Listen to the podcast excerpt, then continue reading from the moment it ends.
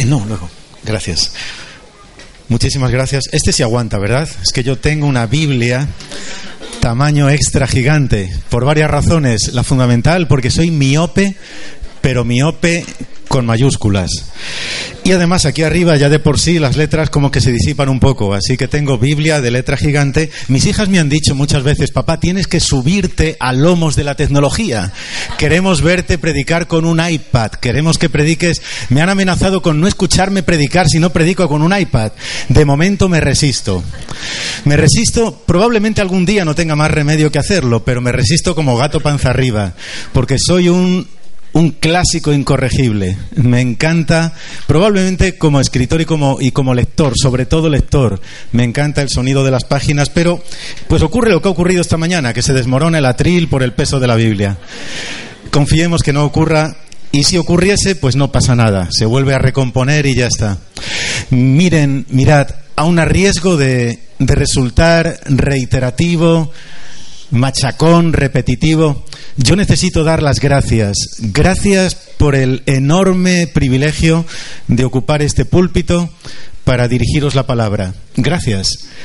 Eh, y gracias además porque en estas pocas horas de convivencia que llevamos estáis dejando en el corazón de mi esposa y en el mío una marca, una marca, os lo aseguro, indeleble.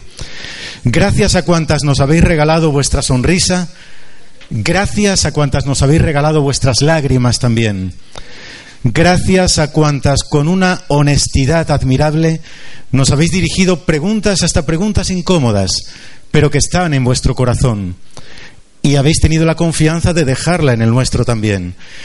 Quiero deciros que cuando os hemos comentado oraré por ti, lo hemos dicho con absoluta convicción. No es un formalismo, no es una frase hecha, es un compromiso. Y gracias de verdad porque yo soy consciente de que este evento es un evento relevante en la agenda de vuestra asociación y que nos hayáis concedido este honor, pues, pues nos, nos conmueve y nos emociona y nos alegra. Y quiero decirles que ocupo este púlpito con profundo respeto, con temor y temblor, y rogando que sea Dios el que siga hablando a nuestro corazón. Y lo que os voy a proponer en esta tarde, ya lo anticipó muy bien Francesca, es una visita a la casa del alfarero.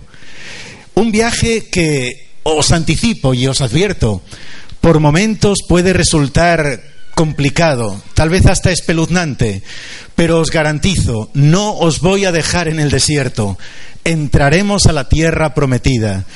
Aun cuando el viaje resulte complicado por momentos, entraremos a la tierra prometida. Y si vamos a hablar de una visita a la casa del alfarero, ¿a qué lugar de la Biblia pensáis que os voy a pedir que me acompañéis? ¿Perdón? Absolutamente cierto, matrícula de honor. Sabía que podía contar con vosotras. Por favor, ¿serías tan amable de dirigirnos en la lectura? Jeremías, capítulo 18. Vamos a leer los primeros versículos. Díganlo con toda honestidad. ¿Está bella o no está bella? Bueno, pero no hace falta que me rompas el móvil, está bien. Tengo esto aquí solo porque necesito tener el reloj delante, porque me han advertido que si me paso de tiempo, esto se abre y me traga. Así que yo no quiero, yo no quiero. Jeremías capítulo 18, versículo 1 al versículo 4.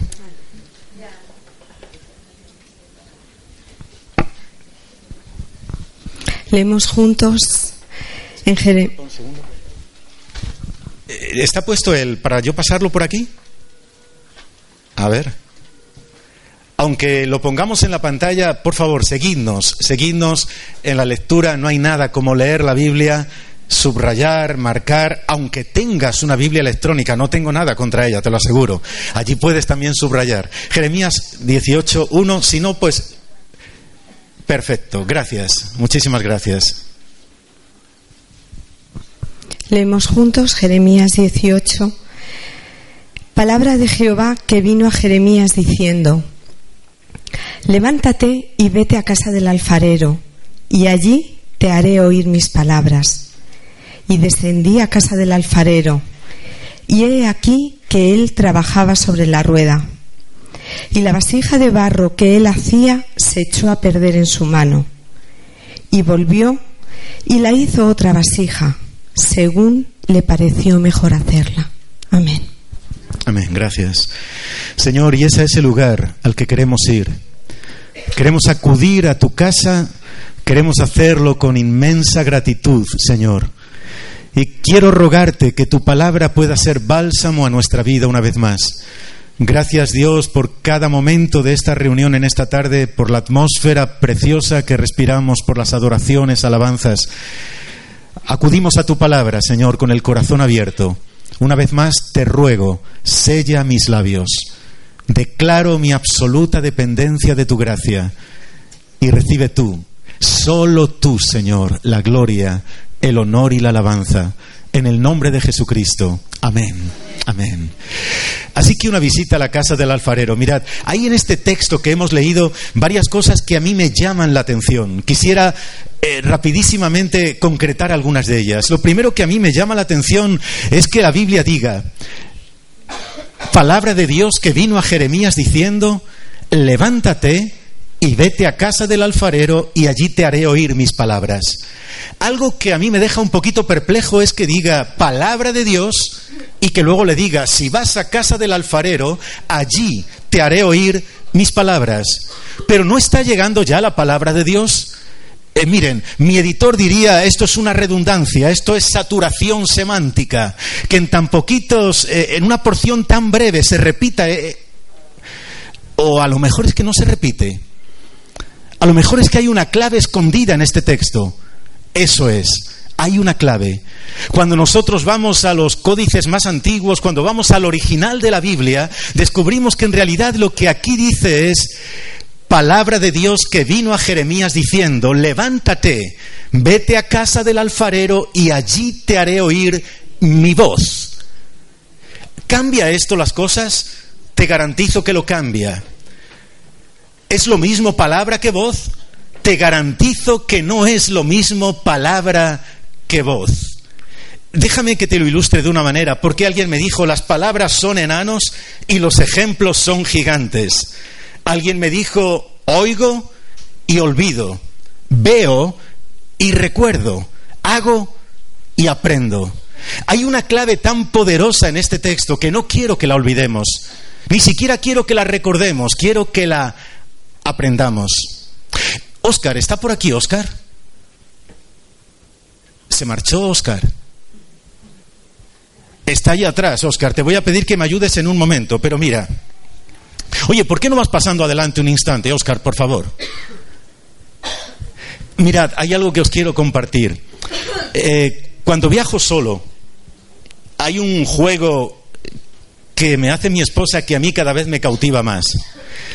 Y es que siempre, en algún lugar del equipaje, de la maleta, ella me oculta un mensaje se ha convertido en un juego fascinante porque cada vez se refina más, busca los escondites más.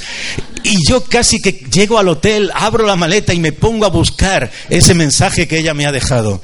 Se va refinando, cada vez me cuesta más trabajo encontrarlo, pero finalmente lo encuentro. Son mensajes sencillos, pero poderosos. Oscar, te voy a pedir, mira, esto fue lo último que me escribió mi esposa. Estaba escondido bajo el cuello de una camisa. Me costó trabajo encontrarlo, pero finalmente lo encontré. Te voy a pedir que lo leas. Lo que Oscar va a leer es la palabra que escribió mi esposa. Y Oscar, por lo tanto, yo te voy a pedir que le pongas emoción. No, eh, me lo tienes que decir a mí. Ella lo escribió para mí. Pero Ponle pasión, ponle emoción. Es la palabra de mi esposa, por favor. Esto me dijo ella. Yo chillo, ¿me oís, no? No, por favor, súbete a lomos de la tecnología. Me da miedo esto. José Luis, no olvides que te quiero con todo mi corazón. lo hizo muy bien. Por favor, un aplauso, lo hizo muy bien. Llegó tarde, gracias. Oscar, Mira, me ha emocionado. Gracias, por favor, sí. Y sin embargo, Oscar, mira, me ha conmovido, pero yo voy a pedir que sea ella quien ahora me lo diga. Señor, me voy por el José Luis, no olvides que te quiero con todo mi corazón. Dímelo otra vez,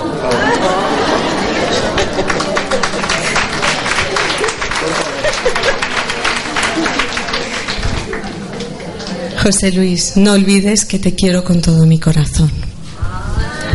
Perdonadme, lo siento muchísimo, de verdad.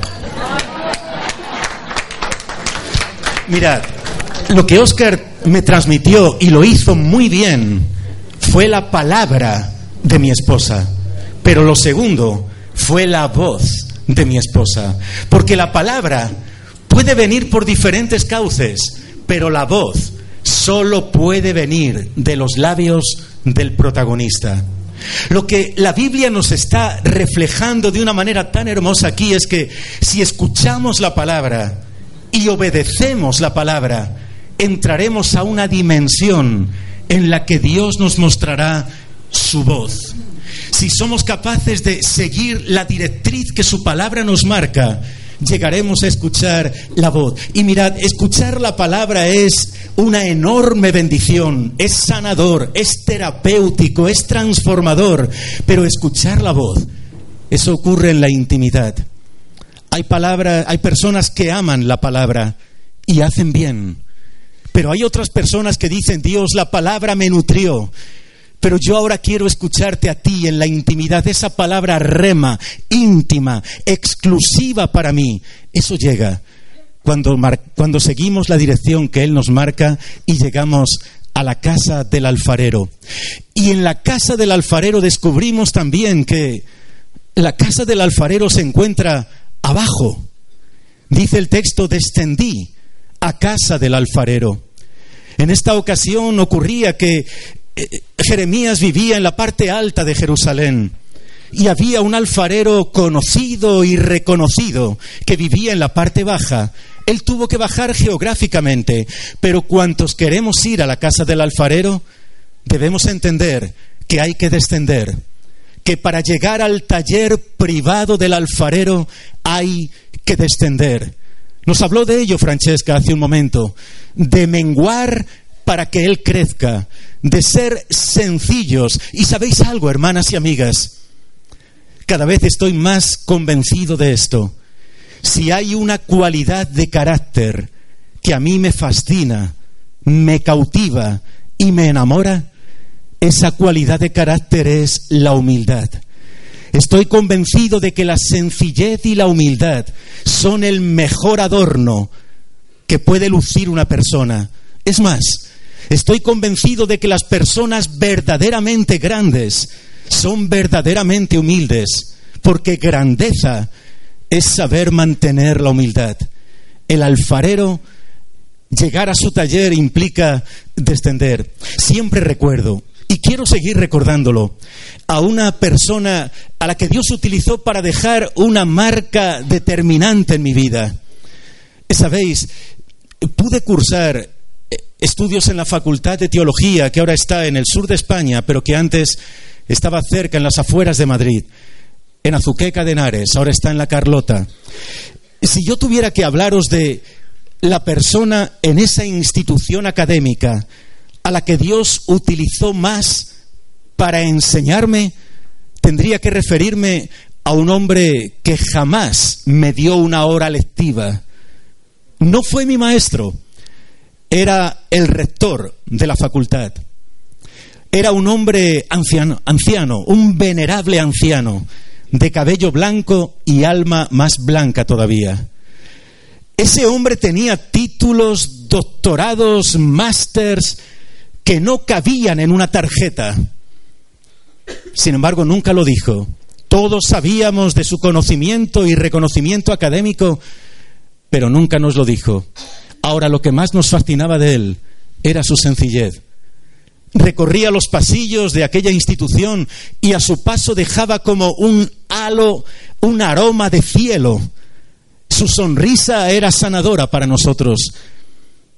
Un hombre que desde el primer momento que lo conocí me cautivó. Pero fue aquel día en que entre clases, ¿saben?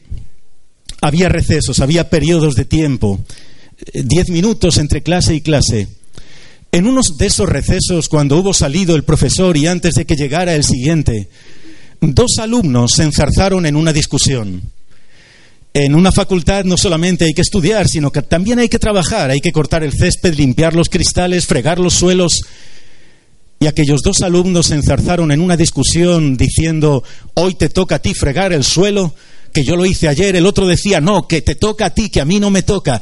Aquello fue caldeándose, el volumen de la voz fue subiendo, y cuando estaba en pleno apogeo la discusión, se abrió la puerta del aula y en el dintel de la puerta apareció el rector. Se hizo un silencio en el que se podía escuchar la respiración de todos y especialmente el latido del corazón de esos dos alumnos. Todos sabíamos que ahora ellos tenían un problema. Aquel hombre, sin perder la sonrisa, se aproximó a esos dos alumnos, tomó la mano de uno, tomó la mano del otro, las unió, les miró, les sonrió y después abandonó el aula. Pero antes de salir, allí dentro había quedado asentada la paz, la auténtica paz. Pero la gran sorpresa nos estaba reservada para un instante después, cuando terminó esa clase que comenzó de inmediato. Cuando hubo terminado la clase, todos los estudiantes salimos afuera y en el pasillo en los pasillos de aquella institución nos encontramos al rector, doctorado en qué sé yo cuántas cosas y maestría en qué sé yo cuántas otras. Tenía el delantal puesto y estaba fregando los pasillos de la institución. Cuando yo vi a ese hombre hacer eso, aquello se grabó en mi corazón de manera tan permanente que miren, dije ahora sí, yo tengo que hablar con este hombre. Pedí una cita con él me recibió pronto. Ahí estaba sentado delante de mí y me dijo, hijo, ¿en qué te puedo ayudar? Y yo le dije, mire, estoy aquí estudiando porque quiero ser pastor, pero hay algo en su vida que yo necesito en la mía. Hay algo en usted que yo necesito tener. Por favor, deme un consejo. Mirad, creedme, aquel veterano se ruborizó delante de mí encogió sus hombros, se rascó un poquito la cabeza y dijo, hijo, ¿y qué puedo decirte? Volvió a rascarse la cabeza y entonces dijo, tal vez es que he aprendido que lo más grande es aprender a ser pequeño. Tal vez me dijo, he aprendido que el camino a la grandeza es descendente. Tal vez me dijo, es que he aprendido que la gloria de Dios pesa tanto que solo puede llevarse de rodillas. Y siguió hablando y hablando y yo atesorando esas verdades y le dije gracias, no necesito escuchar nada más. El camino a la grandeza es descendente. Amo a las personas que son genuinamente sencillas y creo que Dios también las ama. Por eso descendí a casa del alfarero. Y es que el alfarero, mira, el alfarero solo trabaja. ¿Puedes avanzar una más, Eben, por favor? Solo trabaja con barro. Solamente la vasija de barro que él hacía. La Biblia dice, tenemos este tesoro en vasos de... No dice también en vasos de barro ni además en vasos de barro. El original hebreo, eh, perdón, griego es enfático, marca y como dice, solo en vasos de barro. Que Dios nos ayude a ser sencillas vasijas. Y algo que a mí me fascina también es que mira lo que dice, la vasija de barro que él hacía se echó a perder en su mano y volvió y la hizo otra vasija. Porque, hermanas, Mirad, como vasijas de barro, es normal, es lógico que en ocasiones nos, podamos sentirnos quebrados, quebradas, pero aquí la única condición, la condición sine qua non, innegociable, es que aunque estés roto, aunque estés rota, te mantengas en su mano. Porque cuando estás en su mano, Puedes sentirte hecha pedazos por las circunstancias, pero mira, creo en un Dios y sirvo a un Dios que se ha especializado en tomar las ruinas de mis peores momentos y convertirlas en una obra de arte. Él toma las ruinas de nuestra vida y las transforma en un palacio. Y por eso hay cosas que ni siquiera la lengua de Cervantes es capaz de transmitir. Y una de ellas es lo que yo siento ahora. Porque sé que aquí hay mujeres con un profundo dolor tal vez, que se sienten como vasijas de barro absolutamente rotas. ¿Te han golpeado o te has golpeado y ahora te sientes mal? La única cuestión es, estás en las manos de Dios. Porque mira, podría haber en esta tarde aquí alguna mujer, seguro que la hay, que todavía no está segura de que Dios sea su alfarero. Tal vez no le has dado tu corazón a Dios. Tal vez todavía no te has puesto absoluta e incondicionalmente en sus manos. Tal vez todavía sigues guiando tu barca.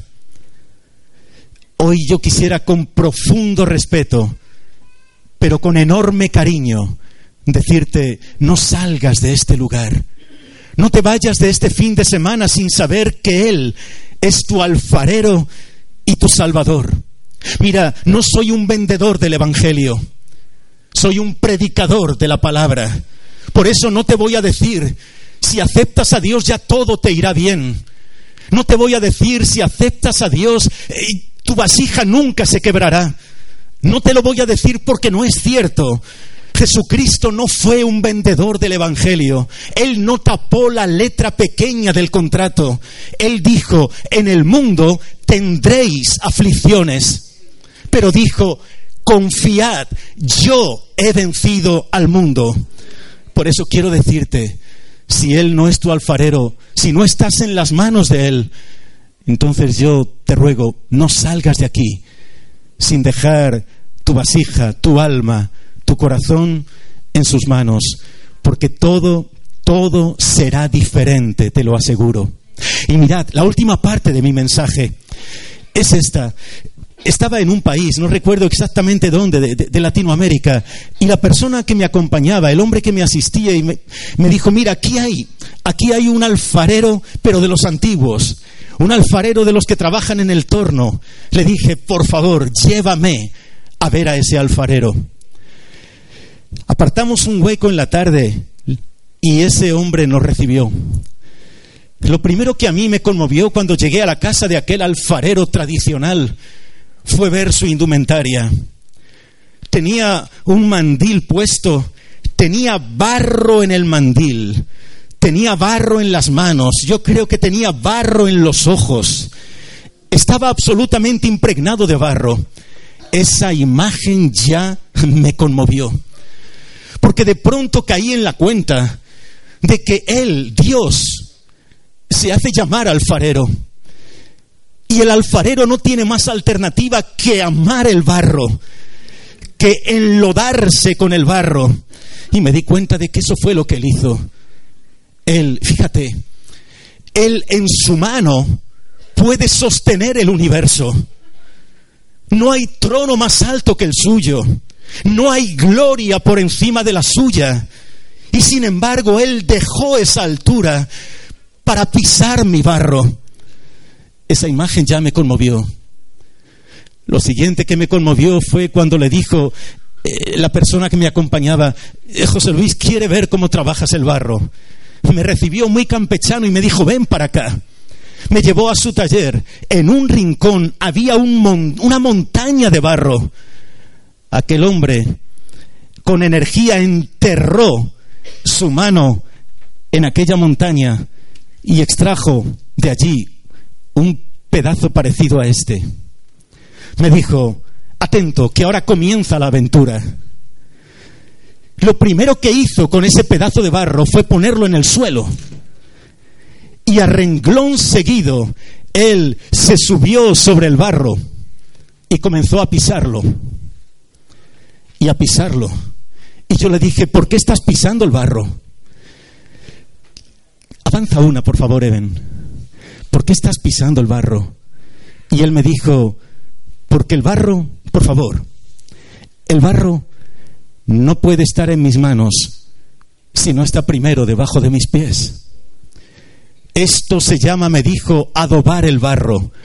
El barro que no es pisado no es moldeable, se quiebra, se rompe en el proceso.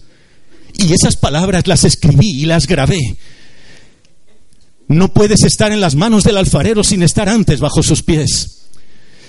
Hermana, que sepas algo que cuando tú veas a alguien alzado por la mano de Dios, que sepas que primero estuvo bajo los pies.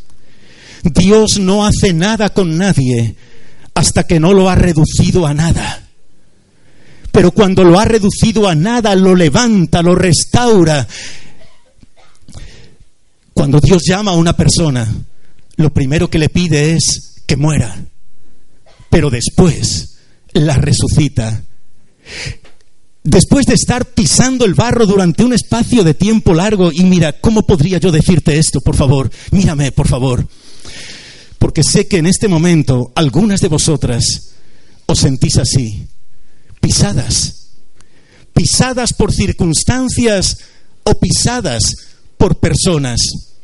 Lo dije en esta mañana, lo sé, permíteme que lo repita. Hay situaciones en la vida que parece que te están destruyendo, pero en realidad te están construyendo. No es que Dios goce viendo cómo lloras, pero es que Él toma cada una de tus lágrimas y las convierte en una perla. El barro fue primero pisado. Lo segundo, ese pedazo de barro fue colocado sobre el torno y aquel torno comenzó a girar y a girar y a girar. Si ese barro pudiera hablar, estoy seguro de que gritaría, no entiendo lo que me está pasando, ¿por qué estoy siendo sometido a este proceso?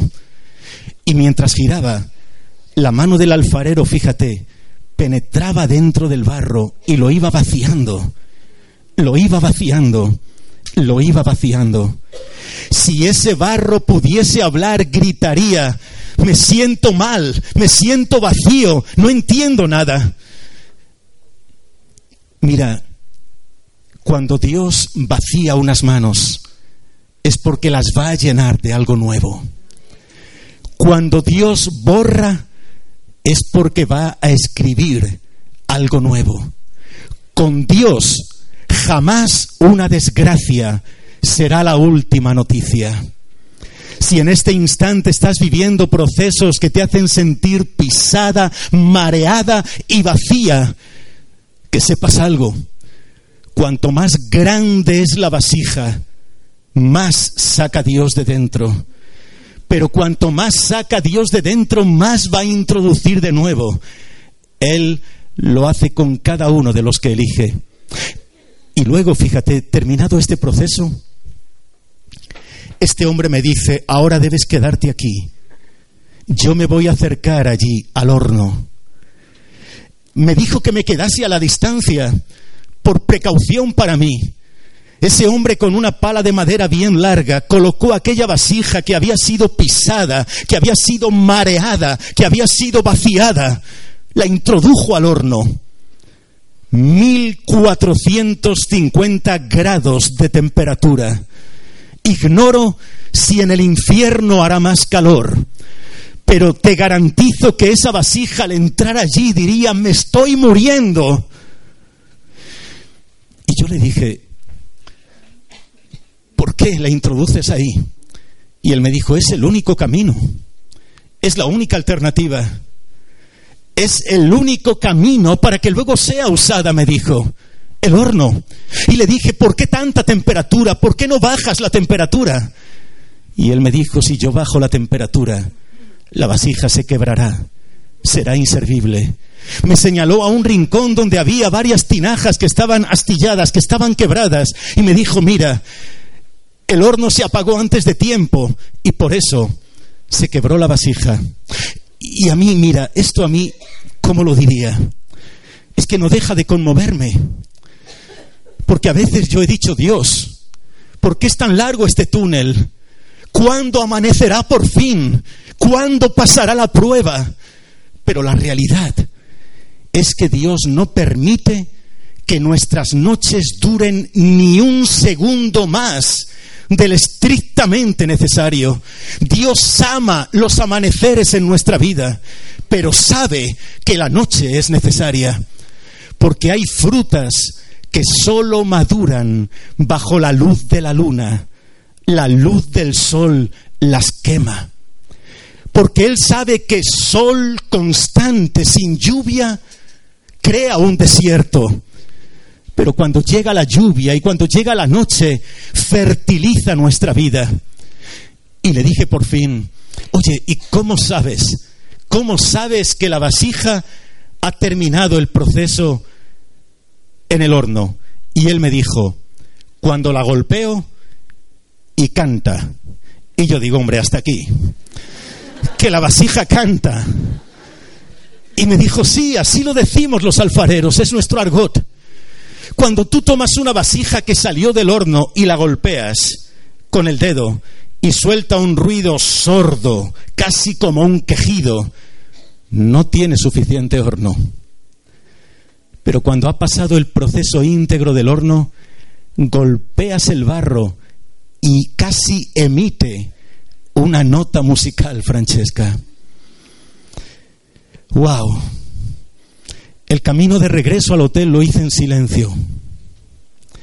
Mi acompañante creía que estaba enojado y lo que estaba era conmovido, porque me di cuenta de que es ahí, bajo los pies del alfarero, antes de estar en la mano. Sentir que su mano me vacía, pero mira, por cierto, algo que a mí me conmovió es que siempre, durante todo el tiempo, en el proceso del torno, cuando la mano vaciaba y modelaba a la vez, esa mano constantemente se iba humedeciendo en una palangana con agua. Esa mano se empapaba en agua y seguía modelando, volvía a empaparse en agua y seguía modelando. Es decir, su mano era firme, pero indeciblemente tierna, empapada en agua. El Espíritu Santo en el proceso del modelaje. No, Él no busca arañar nuestra vida. Él busca formar nuestra vida. Y lo hace de una manera tan deliciosa. Y estaba conmovido de regreso al hotel por eso, porque me di cuenta de cuántas veces el golpe no me hizo cantar, me hizo gruñir, me hizo quejarme, me hizo increpar, me hizo alterarme. Pero cuando estamos en ese bendito proceso, el dolor hace cantar. Aquí hay preciosas cantoras en medio de la noche, en medio del dolor. Porque me he dado cuenta de esto, de que los golpes de la vida a unos los amargan y a otros los convierten en puro néctar. Los mismos golpes, exactamente los mismos, a unas las convierten en ángeles de consolación. No depende del dolor, sino de la actitud con que lo encajamos.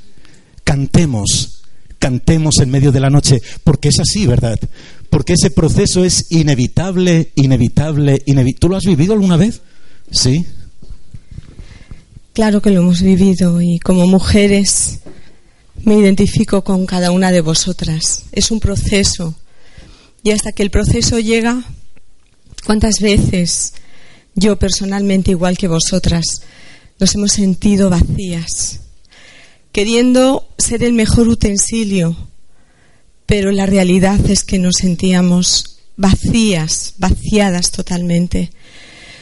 Como mujeres queremos llegar a todo, tenemos tantas áreas de responsabilidad, tantas facetas que cubrir y queremos abarcar todas de la mejor manera.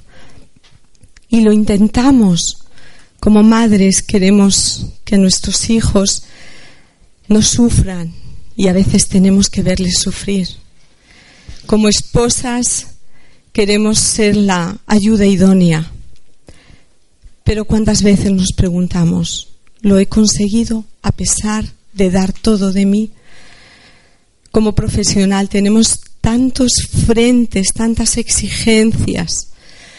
Y queremos llegar a todo y nos faltan manos, nos faltan tiempo. Como personas responsables en la iglesia, en nuestra área, Queremos estar siempre al 100%.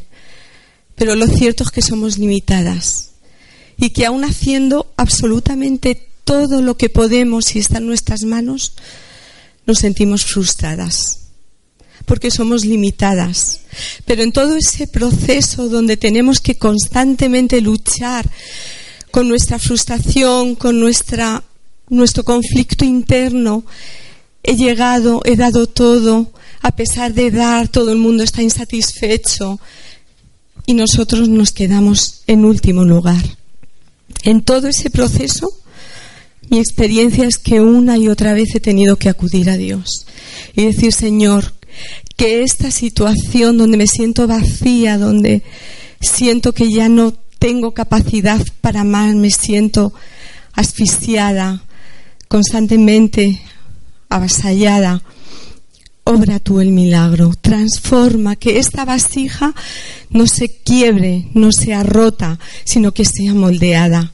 Y ha sido un proceso donde he tenido que permitir que esas circunstancias sea Dios quien las controle.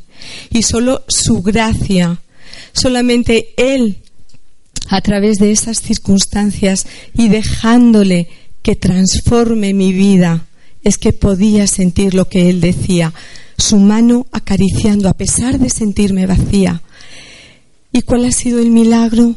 Que después de un tiempo no podía sentirme vacía, podía sentir que era una vasija, hueca por dentro, pero no estaba vacía.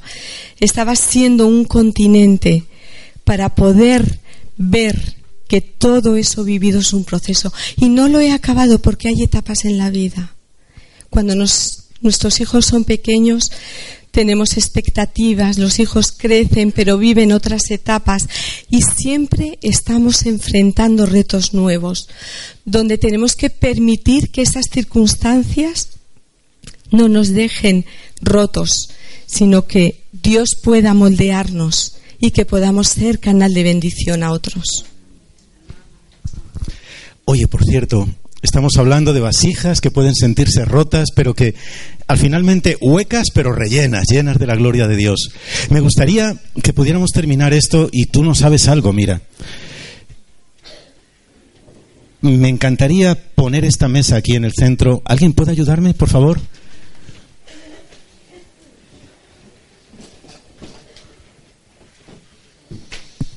Que por qué voy a poner esta mesa en el centro, ya lo sabéis de sobra, porque las palabras son enanos y los ejemplos son gigantes. Perfectos. Gracias.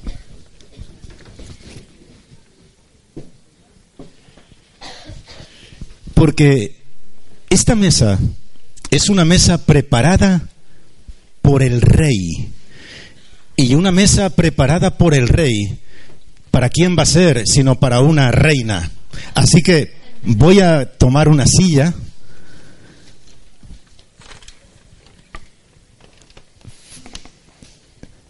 Y voy a pedirte que tomes asiento, porque has sido elegida, seleccionada para participar nada más y nada menos. Oye, ¿alguien podría encender esto? Porque quiero que con todo lujo de detalles, porque en la mesa que el rey prepara para ti, no va a faltar de nada. Puede que pases por el valle de sombra de muerte, puede que ahora estés en el valle de sombra de muerte, pero después de eso aderezas mesa delante de mí. Así que bienvenida, estos cubiertos son de plata, porque en la casa, un poquito de imaginación, por favor, en la casa del rey solo está lo mejor. Y mira, para ir preparando voy a invitarte a que tomes un poquito de agua extraída directamente de la fuente de la salvación. Agua que va a renovarte después del largo camino. La comida ya casi está a punto. Enseguida va a llegar.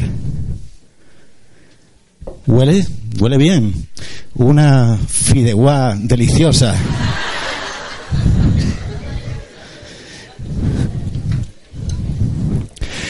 Sírvete, sírvete a tu gusto, sírvete.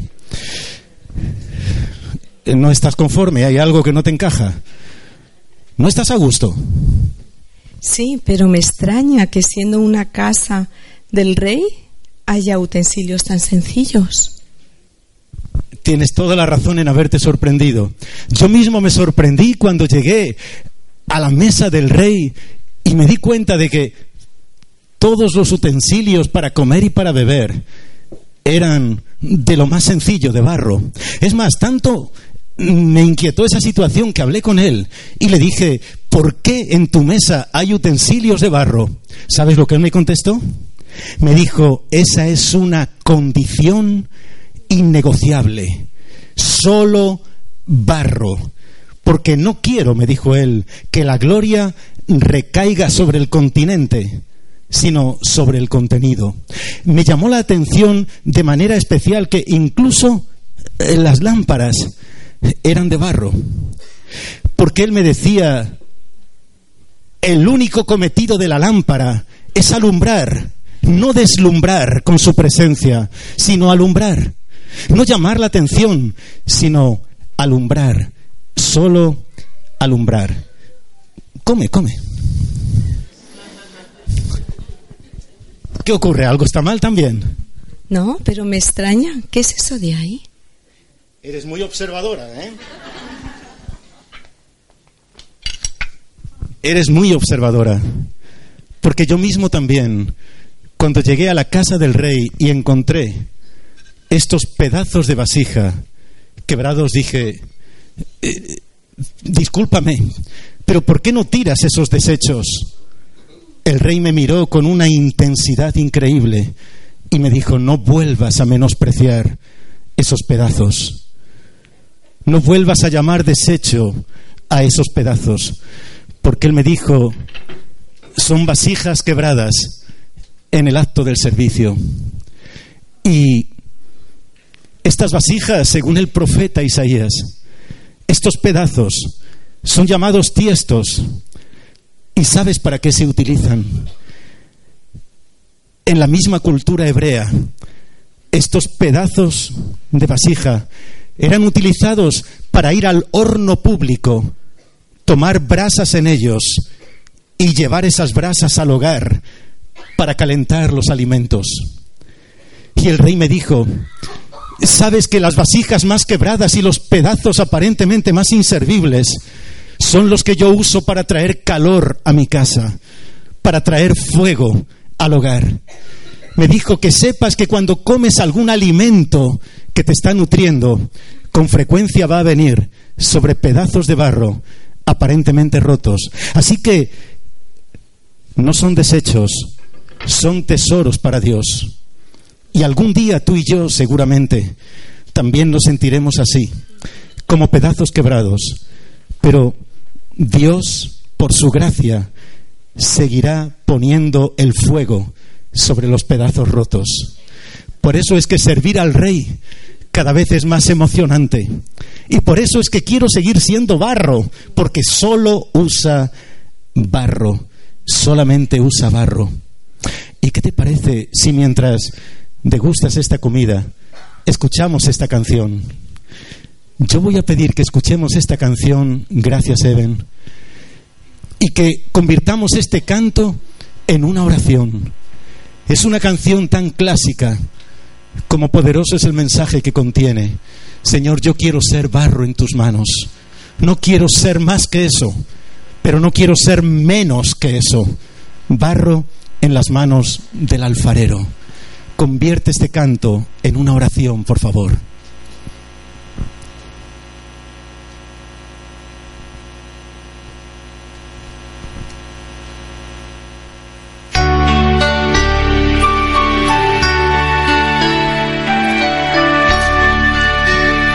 Ponlo en pantalla completa, por favor. Señor, yo quiero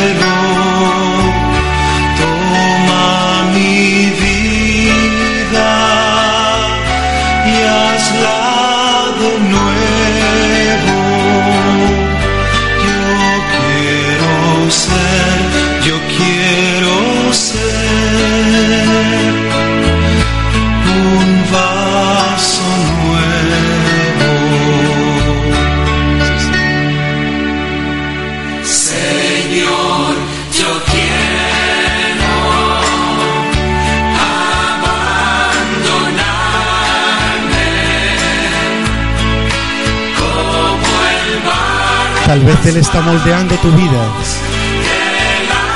Como este alfarero está moldeando el barro. Él no te dejará.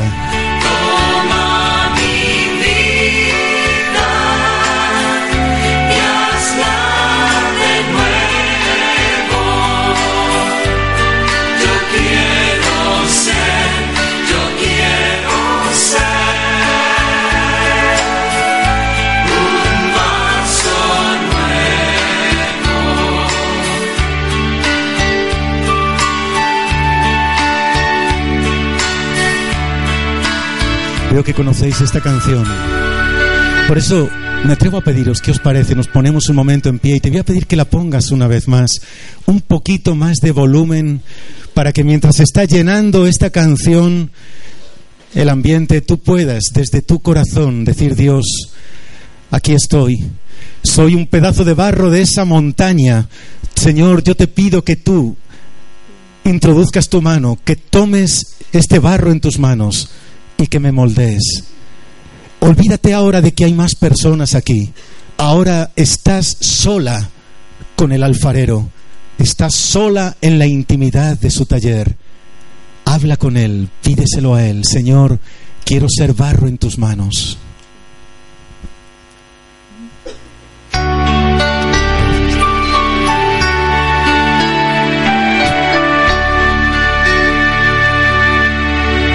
Señor, yo quiero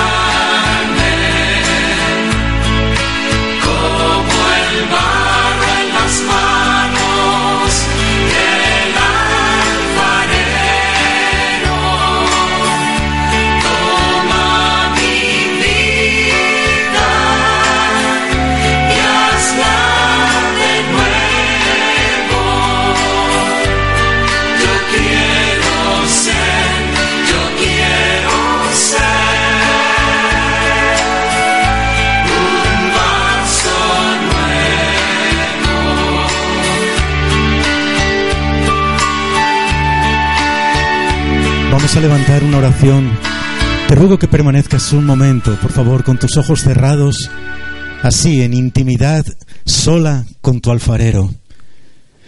Y quiero preguntar, tal vez, ¿hay alguien aquí en esta tarde que, como dijimos antes, todavía no está segura de estar totalmente en las manos del alfarero? Todavía no estás segura de que estés en la mano de Dios. Yo quisiera invitarte a que tomes hoy esa decisión. Aquí lo diga, Señor, yo quiero estar en tu mano. Quiero que tú tomes el control de mi vida. Que aun cuando me sienta rota por circunstancias, yo sé que estoy en tu mano. Si hoy quieres ponerte en mano de Dios, yo quisiera poder orar por ti para pedir, Señor, trae esa paz profunda a este corazón que sienta que tú la tomas en tus manos. Si tú necesitas esa oración, levanta un momento tu mano en un sencillo gesto de fe, mediante el cual estás diciendo, sí, mira Dios, yo me entrego a ti, te doy mi corazón. Dios bendiga esas manos que se están levantando. Dios las bendiga. Dios las bendiga. Amén. Dios te bendiga también a ti. Qué bueno. Os felicito por esa decisión preciosa. Y una cosita más, tal vez tú ya sabes que estás en las manos del alfarero y sin embargo el proceso se te está haciendo tan difícil, el proceso del horno se te hace tan largo, necesitas el confort, el abrazo de Dios.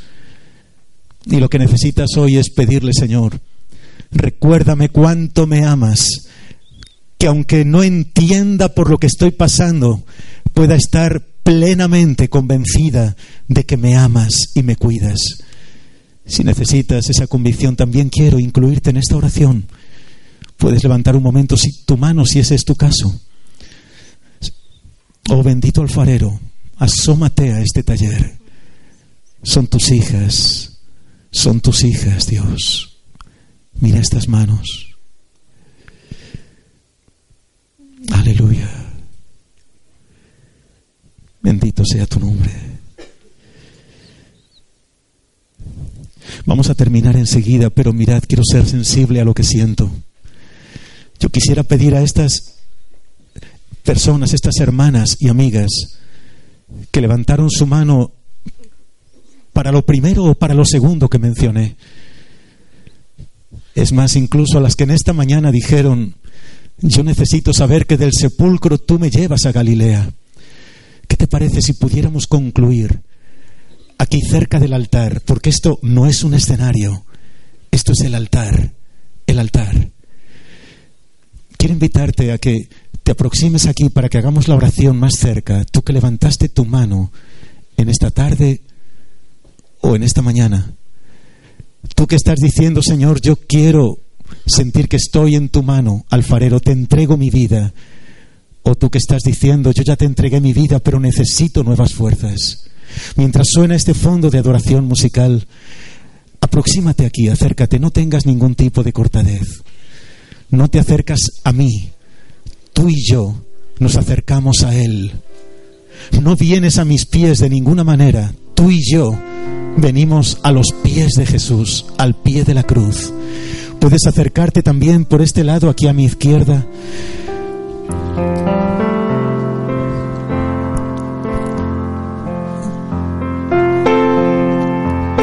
A la intimidad del alfarero, a la intimidad de su taller.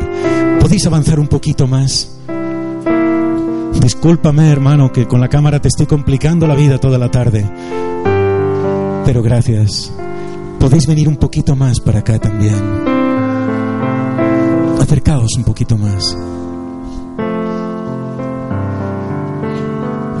Aún si te quedaras en el pasillo, en tu corazón estás aquí. Estamos a la sombra de la cruz. A la sombra de la cruz. Y mira, desde tu corazón y con tus palabras, no hace falta ni siquiera que levantes la voz.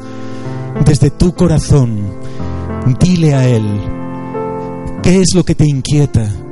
¿Qué es lo que te robó la sonrisa? ¿Qué es eso que te hace sentir vacía? ¿Qué es lo que te impide conciliar el sueño en las noches o te despierta de madrugada preocupada?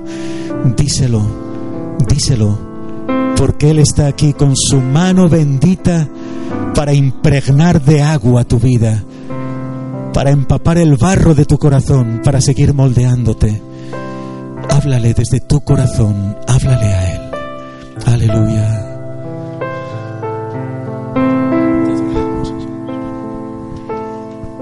Señor, estamos aquí junto a mis hermanas, trayendo nuestra ansiedad, nuestras preocupaciones delante de ti, Señor. Pedimos, Dios mío, que nos moldees. Tú conoces cada necesidad de ellas. Quizá es su familia, son sus hijos, o es su esposo, Señor, con quien hay dificultad. Quizá es una enfermedad, quizá es un problema económico. Señor, solo tú sabes lo que hay en lo profundo de su corazón. Juntas estamos delante de tu altar pidiendo tu auxilio, Señor. Transforma esta angustia, esta necesidad en bendición. Moldea nuestra vida, transforma nuestro carácter. Moldéanos mientras que podamos sentir tu cariño, tu abrazo, Señor, tu consuelo, que podamos sentir que a pesar de las circunstancias que nos toca vivir, tú eres el Dios de nuestra vida, Señor, tú eres nuestro Señor por encima de cualquier circunstancia. Y a ti entregamos nuestra angustia o nuestra dificultad, Señor. Sé con cada una de mis hermanas en esta tarde. Consuélalas, Señor, que puedan sentir el abrazo que solamente tú puedes dar, traer paz y consuelo al alma en medio de la tormenta que están viviendo, Señor. Gracias porque tú eres fiel, tú eres nuestro Dios. A ti queremos dar la gloria y la honra en cada proceso. Nosotros solamente somos utensilios en tus manos y queremos serlo de una manera digna, Señor. Queremos traer bendición a todos los que nos rodean. Queremos ser canales de bendición. Y es por eso que en esta tarde estamos rendidas a tus pies. Písanos, Señor, si lo que necesitamos aún es un poco más de eso. Moldéanos, Señor. No permitas que nos rompamos.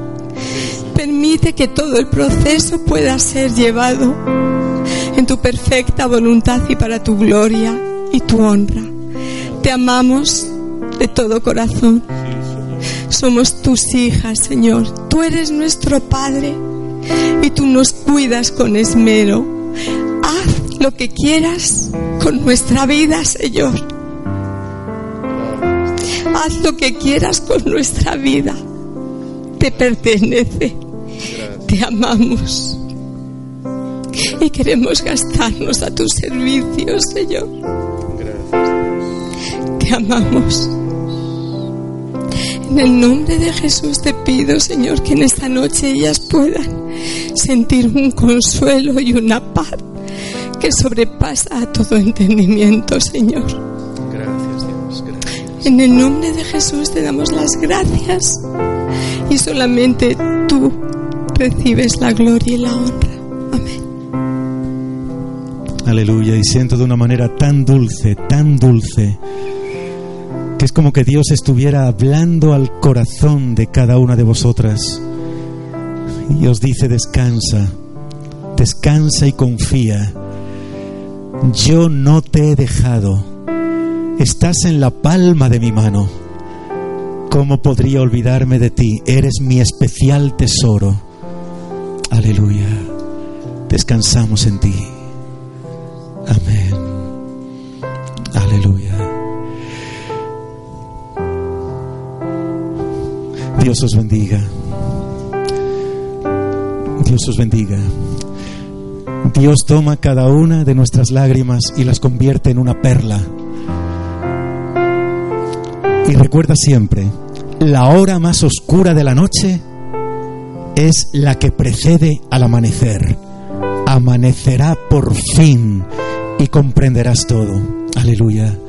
Dios os bendiga. Os amamos, os amamos con todo el corazón. Dios os bendiga. Amén.